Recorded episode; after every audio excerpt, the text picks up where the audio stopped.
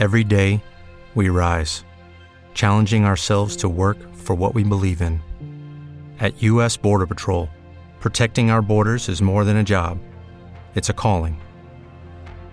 Agents answer the call, working together to keep our country and communities safe. If you're ready for a new mission, join U.S. Border Patrol and go beyond. Learn more at cbp.gov/careers.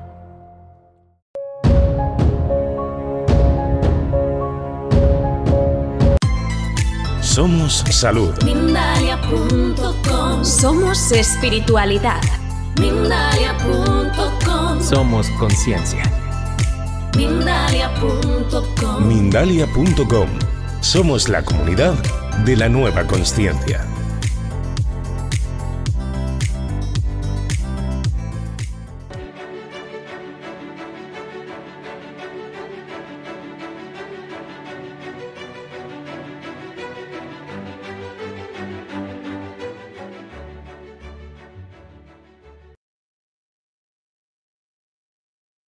Hola, hola a todos. Bienvenidos a este primer día de Congreso de Relaciones Conscientes. Mi nombre es Fairuz y voy a estar con ustedes durante estos espacios.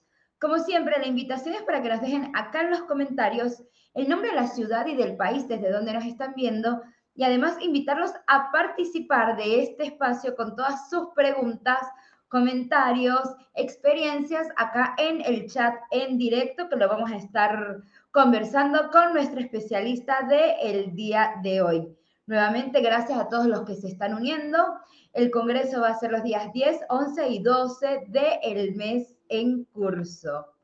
Así que bienvenidos nuevamente. El día de hoy tenemos el enorme placer de recibir con nosotros a Federica Sani, con quien hablaremos sobre la ley del espejo, el, herido de tus, el reflejo de tus heridas emocionales. Federica es terapeuta holística y transgeneracional, especializada en resolución de conflictos en relaciones, sanación de autoestima, heridas emocionales y la ley del espejo. Formación en psicogenealogía, terapia de sanación ancestral y sanación con arquetipos. Así que voy a darle entonces la bienvenida a Federica. Federica, gracias por acompañarnos el día de hoy. Hola Fairuz, hola a toda la audiencia de Mindalia.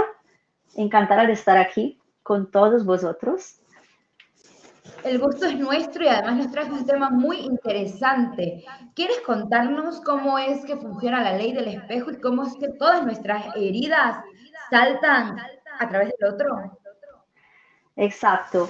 Pero antes me gustaría empezar un poco hablando sobre lo que es una relación inconsciente y una relación consciente, ya que este congreso habla de relaciones conscientes. La mayoría, de las relaciones son inconscientes porque creemos que el otro es responsable de nuestra felicidad. Y entonces son relaciones que se basan en la carencia, en el miedo, en los reproches, en el esperar que la otra persona cambie, se eh, comporte o haga lo que pensamos que es lo correcto para que la relación funcione. De esta forma, seguimos en un bucle y siempre iremos sufriendo. Se crean relaciones de dependencia, de apego. Evidentemente sentimos que no tenemos el lugar que nos corresponde en la relación y que la otra persona no nos valora. A cambio, una relación consciente es una relación donde cada uno se hace responsable de su propio crecimiento personal de sus propios desafíos, de sus propias heridas, de sus dolores, y cada uno eh, hace lo que pueda para, para ser la mejor versión de sí mismo. Es una relación donde ambos se cuidan por separado para luego unirse y sacar lo mejor. Entonces son relaciones de crecimiento. Obviamente hay desafíos también en una relación consciente, no siempre todo es de oro, pero es la manera de enfrentarse a estos desafíos que es muy distinta, ¿sí? Cada uno se hace responsable, cada uno eh, hace el trabajo que le corresponde y finalmente la relación evoluciona. Es muy distinto ver una relación que evoluciona de una relación que involuciona, porque cuando yo sigo en el bucle donde hay sufrimiento, hay dolor, hay reproche, la otra persona no te da tu valor y siempre así años tras años, evidentemente esa relación está muy estancada. Necesitamos cambiar algo. A cambio, cuando estamos en una relación consciente, vamos evolucionando, ¿sí? Es como estar en un coche y vamos viendo que se hace el camino. ¿Qué sucede? Cuando estamos en una relación de todos tipos, puede ser de pareja, puede ser una relación madre-hijo, con el jefe, eh, con tu padre, todos los tipos de relaciones se activan de forma automática, y me gustaría remarcar esto, automática, las heridas emocionales, también llamadas heridas de la infancia, heridas del alma. El autora Liz Borbó, en su libro Las cinco heridas del alma que impiden ser uno mismo, explica muy bien lo que son las heridas emocionales. Todos los seres humanos tenemos estas heridas porque la venimos heredando no solo de los padres, sino de los ancestros. La heredamos también de vidas pasadas. Entonces, todos tenemos las heridas. Aquí la gran cuestión no es por qué tengo la herida, sino cuál es el propósito evolutivo de la herida emocional. Federica, te pregunto, ¿cómo hacemos primero para encontrar esta herida? ¿A través de qué herramientas podemos detectarla? Exacto, la mejor herramienta para encontrar nuestra herida es la otra persona, los demás. Las personas especialmente que nos causan situaciones conflictivas, que nos irritan, que queremos cambiar, modificar, que no soportamos, son nuestros espejos, son nuestros maestros encubiertos. Porque las personas externas a nosotros tienen la capacidad de manifestar nuestras heridas. Y aquí entra la ley del espejo. Porque las heridas la trabajamos desde el inconsciente. La ley del espejo nos dice que como es arriba es abajo, como es adentro es afuera. Es una de las siete leyes universales, leyes muy antiguas que rigen el funcionamiento del universo. Están escritas en el libro del Kibalión y también en la tabla esmeralda que es un texto críptico escrito por Hermes Trimegistro, un gran alquimista. Entonces, ¿qué sucede? Que se llama ley de correspondencia. Lo que veo afuera es un reflejo, es una proyección de lo que tengo adentro. Pero ¿cómo puedo tener adentro algo que si yo lo veo en el otro, no lo soporto y digo, yo no soy así? Necesitamos entender que este algo que tenemos dentro está en nuestro inconsciente. Por lo tanto, es este 95% del total de la mente y es una parte oculta. Por eso que una manera muy fácil, efectiva y gratuita para ver qué hay en mi inconsciente es observar a los demás. Mi mundo externo representa mi mundo interno. Todo lo que veo afuera.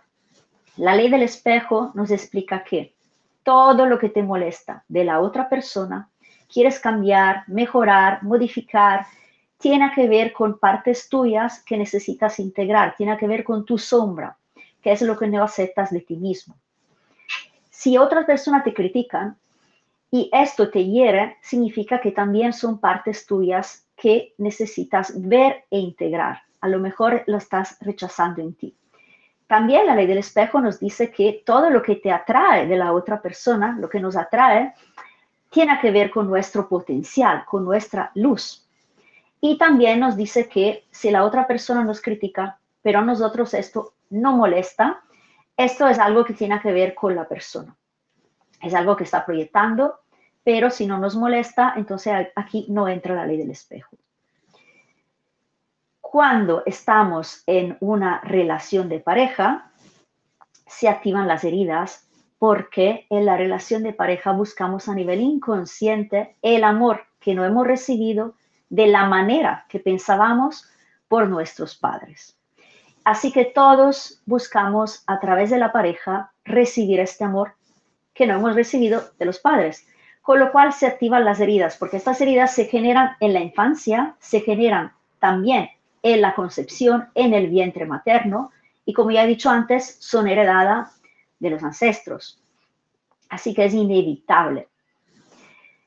¿Cómo reconozco cuál es mi herida? Las heridas emocionales son cinco. Está la herida de abandono, que genera la personalidad de la persona dependiente.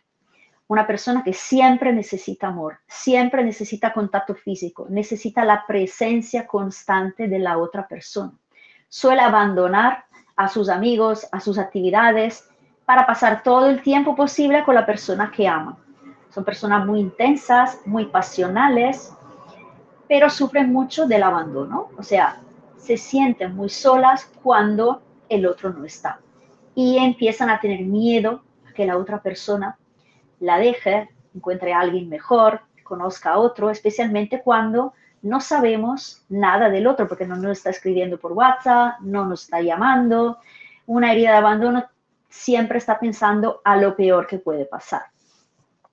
Luego tenemos la herida de rechazo, que es la herida de las personas que no encuentran su lugar en el mundo. Si te pasa de no saber cuál es tu lugar, te sientes diferente a los demás, te sientes excluido, rechazado, sientes que no eres aceptado, tienes miedo a este rechazo y a veces te gustaría desaparecer, esta es tu herida, la herida de rechazo. Luego está la herida de traición, que es la herida de las personas que desconfían y que necesitan controlar que el otro cumpla con sus palabras. Obviamente, si tenemos esta herida, sufrimos traiciones en nuestra vida o lo hemos hecho en algunas veces, hemos traicionado. A veces la traición no tiene que ser de pareja, puede ser una traición, por ejemplo, por un hermano. Me ha robado dinero y yo me siento traicionado. Lo importante es lo que yo conecto con la información. Si yo lo percibo como una traición, estoy conectando con la traición. Se lo percibiría como una injusticia porque me ha robado dinero, entonces sería conectada esta herida. La herida de injusticia es la herida de las personas autoexigentes, personas que se critican mucho, que se comparan, personas que no se permiten equivocarse y que quieren ser perfectas, personas que tienen mucho miedo a lo que dirán los demás y por eso el, el, miedo al fracaso es muy grande. Son personas que tienen mucha ansiedad porque no se escuchan a ellas mismas y entonces la ansiedad es una manera de conectar con el cuerpo. Es una herida donde la persona se vuelve rígida, muy anclada en sus posiciones, en sus creencias. Y luego también está la herida de humillación. La herida de humillación se conecta mucho con la vergüenza y son personas que pasan situaciones de vergüenza. Por ejemplo, cuando están con la pareja, siempre le pasa algo o cuando están con otras personas que le conecta con la vergüenza. Son personas que suelen dedicarse mucho a los demás y nunca tienen tiempo para ellas mismas. Entonces es una herida también muy dolorosa, por eso que la máscara de la humillación es el masoquista. Masoquista sería una persona que de forma inconsciente le gusta sufrir en ese sentido se dice que es así porque el masoquista sigue haciendo cosas, se carga de responsabilidades eh, y no tiene nunca tiempo para él. Cuando estamos en una, en una relación, eh, ¿de qué me sirve la ley del espejo? ¿sí? ¿Cómo podemos utilizar esta ley del espejo para, em, para nuestra evolución? Siempre hay dos maneras de observar las situaciones. La manera víctima es ¿por qué me está pasando esto a mí? Qué mala suerte que tengo. Quizá me han hecho algo, quizá me han hecho un hechizo, lo que sea, pero siempre es algo externo. Estoy pensando que el problema está afuera.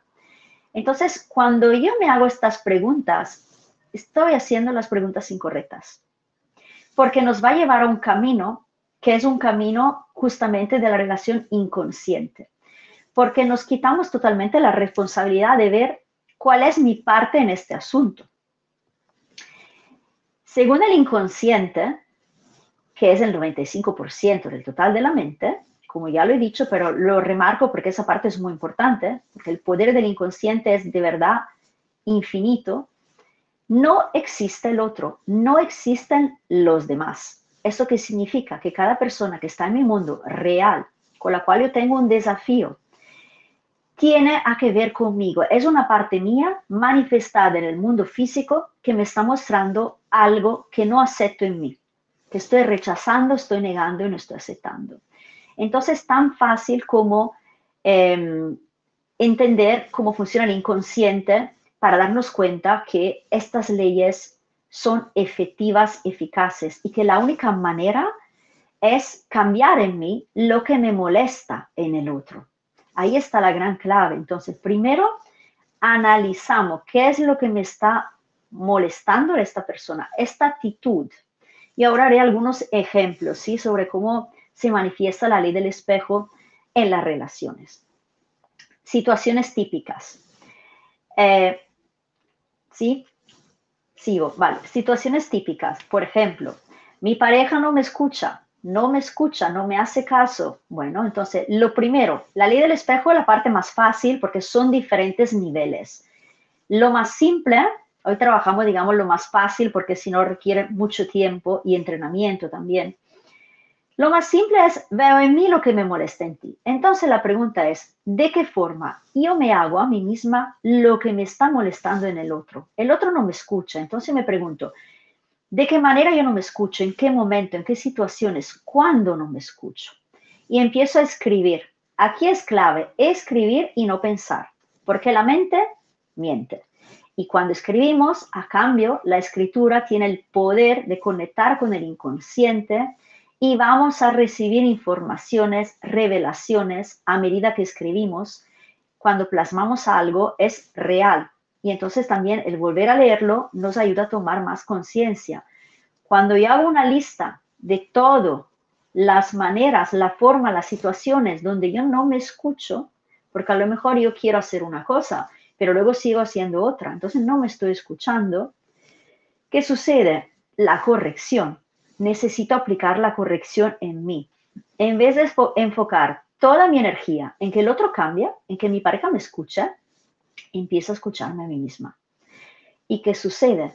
Empiezo a verificar, digo, ah, mira, estoy haciendo esto y no me estoy escuchando. ¿Qué puedo hacer para escucharme un poco más? Y aplico esta corrección. Empiezo a crear nuevos hábitos y automáticamente voy a tener la sensación Digo sensación porque, ahora explicaré el por qué, que la otra persona ha cambiado.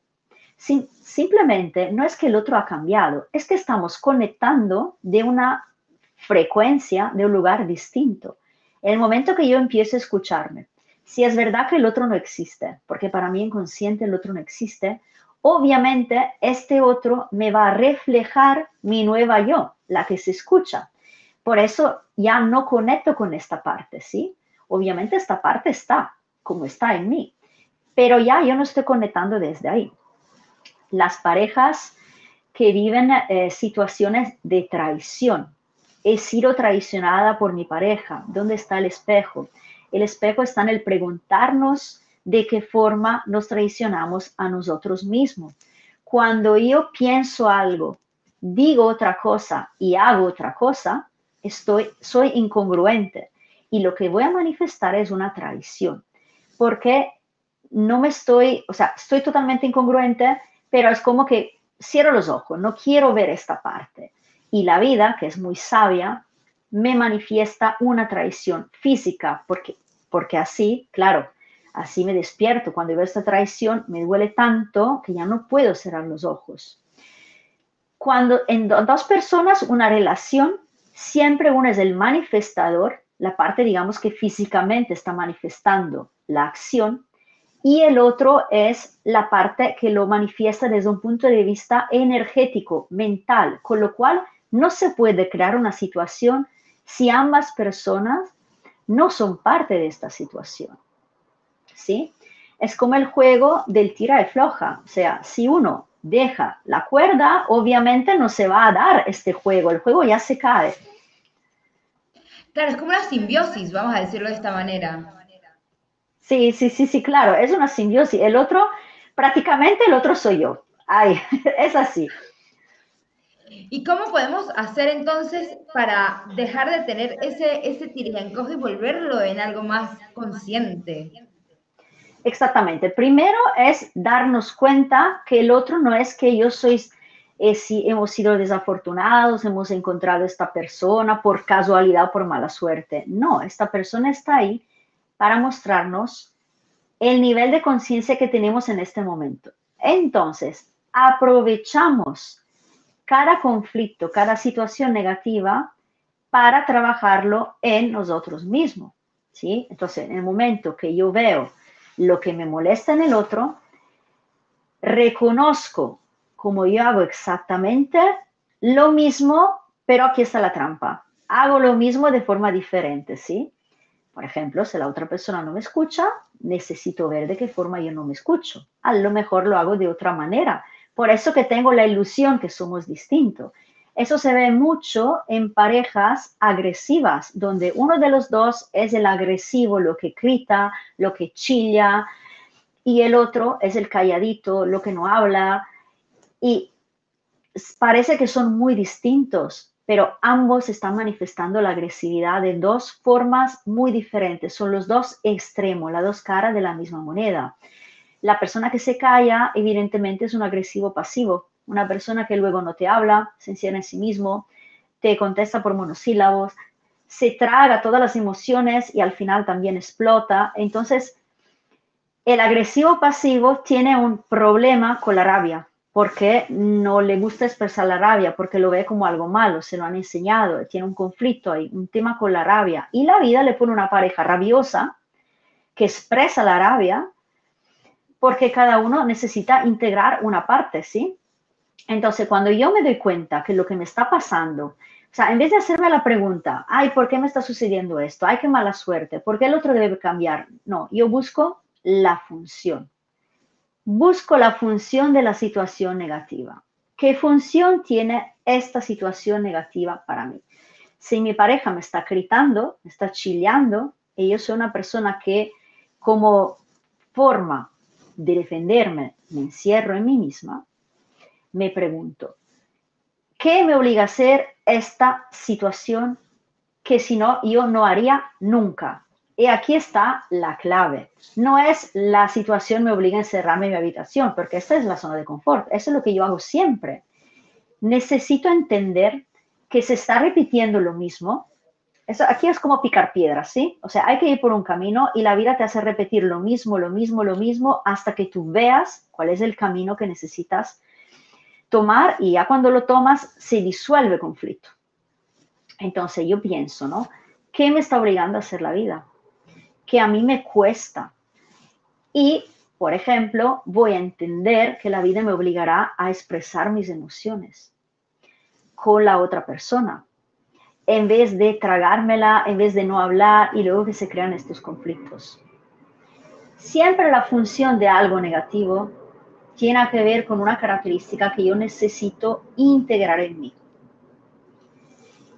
¿Sí? Y sobre todo, eh, entonces, para resumir estos dos puntos, ¿sí? O sea, primero defino lo que me molesta de la otra persona y defino cómo me siento cuando esta persona está haciendo esto. Siento desvalorizada, siento que no me da mi lugar, me está haciendo sentir pequeña y luego me miro cómo yo misma me lo estoy haciendo.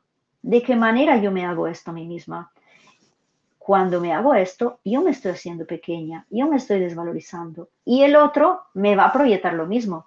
No podemos desear, pensar, tener una relación consciente, una persona que nos quiere, que nos da valor y todo si nosotros nos ponemos en el último lugar. No, eso no es posible. No es posible, no es real, es una fantasía. Entonces la responsabilidad es la gran clave para trabajar las heridas a través de la ley del espejo, ¿sí? Aprovecho cada desafío que la vida me propone. Ya no, me, no estoy fijándome en qué malo, qué bueno, no. ¿Qué me obliga a hacer la vida en esta situación? Y cuando yo entiendo el camino, por ejemplo, hacemos un ejemplo. Mañana nos echan del trabajo, ¿sí? Uno llega al trabajo y de repente, por cuestiones de la vida, resulta que ya no tengo un trabajo. Obviamente está todo el tema del enfado, de la decepción, eso no lo vamos a quitar porque no podemos negar nuestras emociones. Está muy bien sentir las emociones y expresarlas. Pero luego yo cuando rebajo un poco la revolución me pregunto, ¿qué me obligará a hacer la vida en esta situación? Porque tengo dos caminos, ¿sí? O me quedo de víctima porque me ha pasado esto y mira que me han hecho una injusticia y mira que no me lo han dicho antes. O digo, bueno, es una oportunidad para yo ir a otro trabajo, para yo buscar otra cosa. Y si soy sincera conmigo, y me pregunto si estaba feliz en este trabajo, seguramente la respuesta será no. Entonces la ley del espejo siempre, o sea, la vida siempre nos acompaña en nuestra evolución. El problema es que nosotros no queremos verlo porque estamos agarrados a las certezas que tenemos, esta zona de confort. Pero la certeza también es una mentira del ego, porque de un día para el otro todo puede cambiar y lo sabemos.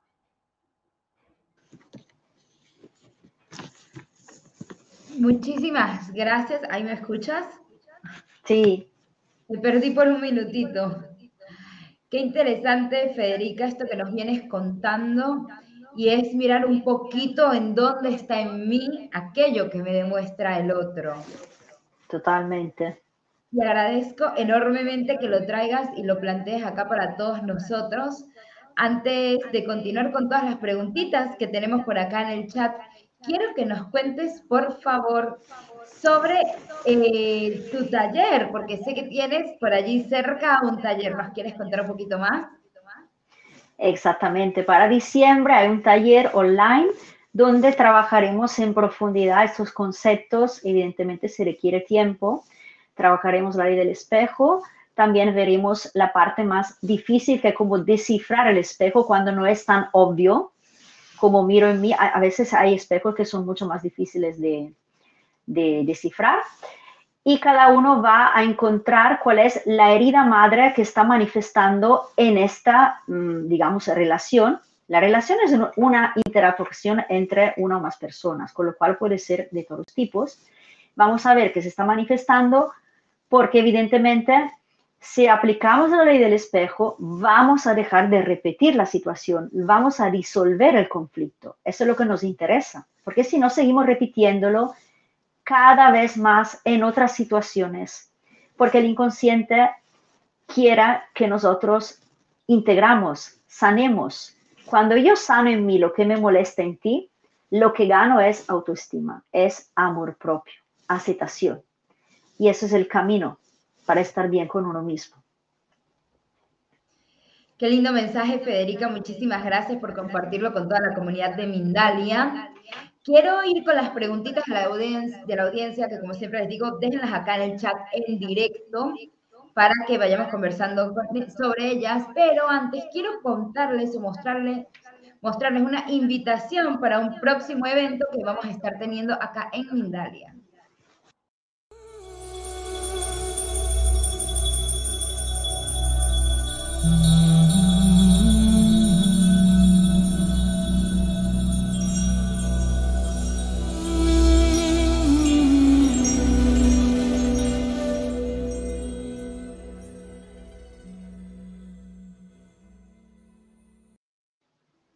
Estamos de vuelta con Federica Sani y vamos a ir con una preguntita que nos hacen desde Panamá y es de Eduardo Torres que dice lo siguiente. Mi pareja tiende a hacerme, perdón, mi pareja tiende a decirme cómo hacer las cosas desde un punto de vista muy maternal. ¿Qué tengo que aprender de esta experiencia y cómo puedo cambiar esta dinámica? Hay que ver, eh, siempre necesitamos ver qué es lo que nos molesta de la actitud de la otra persona, porque ahí está la clave. No es lo que me está haciendo el otro lo que me molesta, es cómo me siento. Necesito que me digas cómo te hace sentir esta situación. Siento que me trata como un niño, siento que, bueno, sí, que me ve como inmaduro, o sea, necesito que veamos lo que te molesta de la situación. Porque no es ni malo ni bueno que te traten de forma maternal. La clave es por qué te está molestando, cómo te hace sentir esto. Me hace sentir inferior, me hace sentir pequeño, ¿sí? Y luego te puedo contestar. Muchísimas gracias, Federica. Vamos a ir con otra preguntita por acá que nos hace eh, Patti desde México y dice lo siguiente. Nunca me ha gustado cuando me hacen críticas. Me cuesta entenderlas. Sé que es para que pueda cambiar o mejorar, pero no siempre me siento bien. ¿Vale? Revisa tu nivel de autocrítica, ¿sí? Nivel interior de autocrítica, porque acuérdate que los demás no existen y siempre están reflejando una parte nuestra. Ah, pregúntate de 1 a 10 cuánto creo que me critican en general. Y el número que te va a salir, uno es nada, 10 es muchísimo, es el nivel de autocrítica que tú te haces a ti mismo. ¿sí?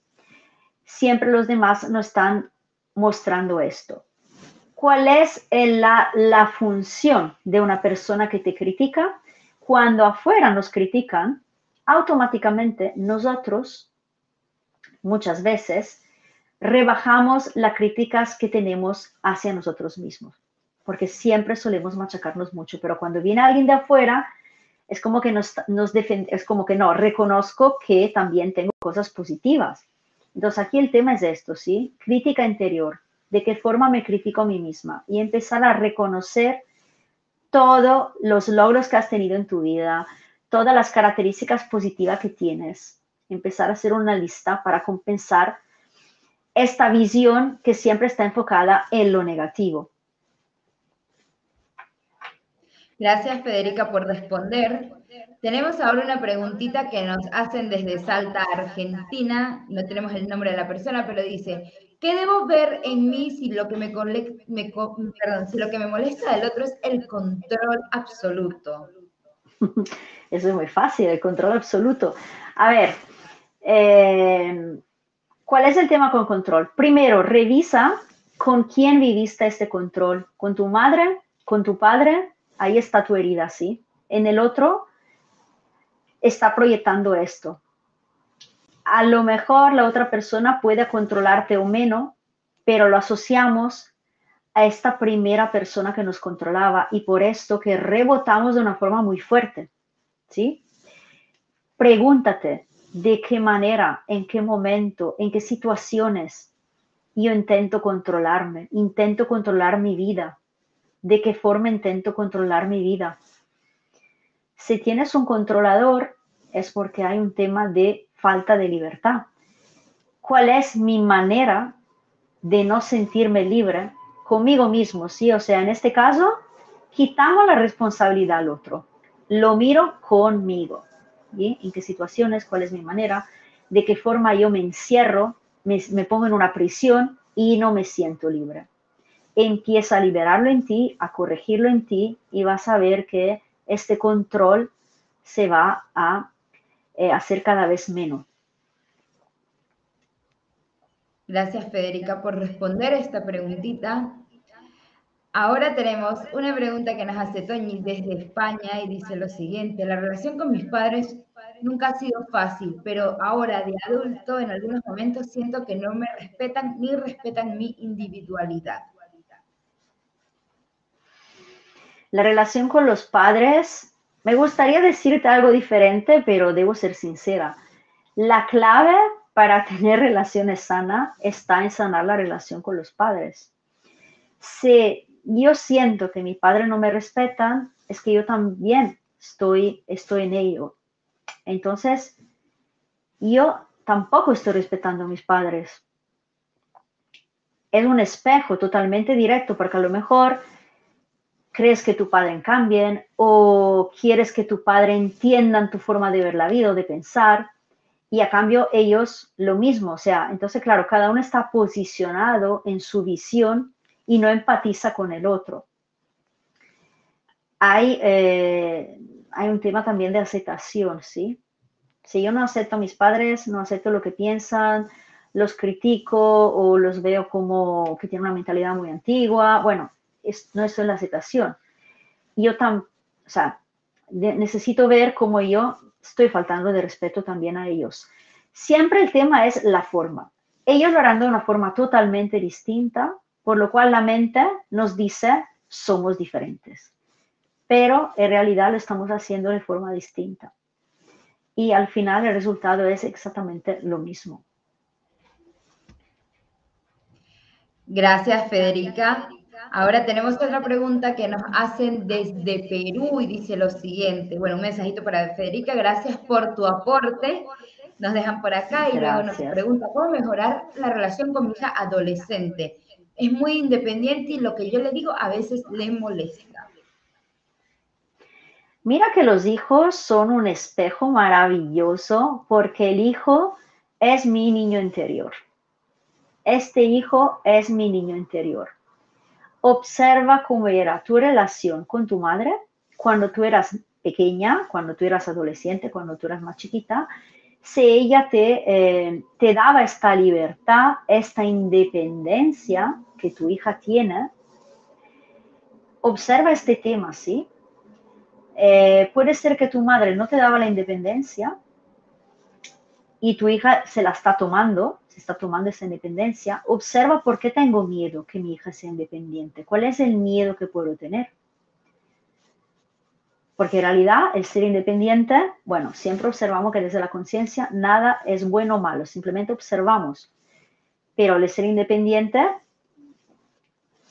¿por qué es malo? O sea, ¿por qué me da, me da miedo? Simplemente porque no me escucha, no hace lo que yo quiero. Revisa bien cómo era la relación con tu madre, porque ahí está una gran clave. Y actúa con tu hija cómo te hubiera gustado que tu madre actuara contigo. Gracias, Federica. Ha sido hermosísimo tenerte con nosotros.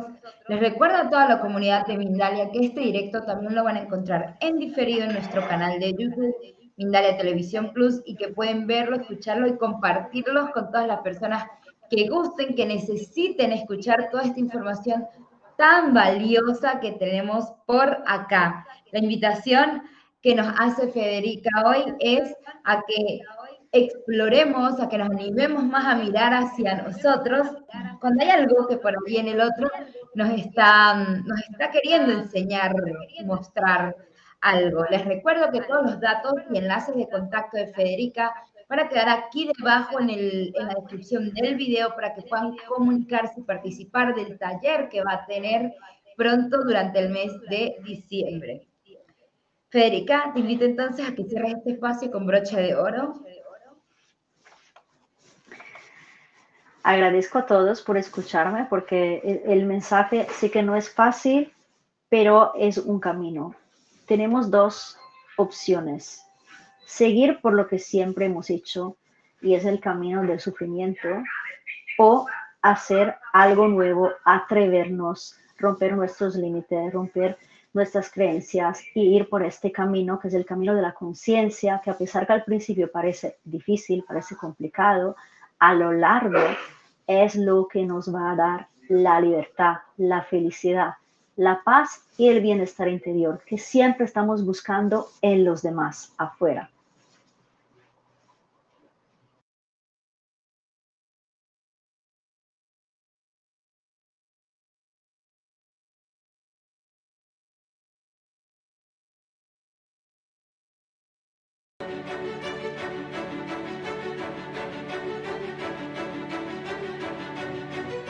A new Western Union customer, you can enjoy a $0 transfer fee on your first international online money transfer. Send money to your family and friends back home the fast, easy, and reliable way. Visit westernunion.com or download our app today to get started, and your first transfer fee is on us. FX gains apply, not available for credit cards and transfers to Cuba. Services offered by Western Union Financial Services Inc. and MLS 906983 or Western Union International Services LLC and MLS 906985.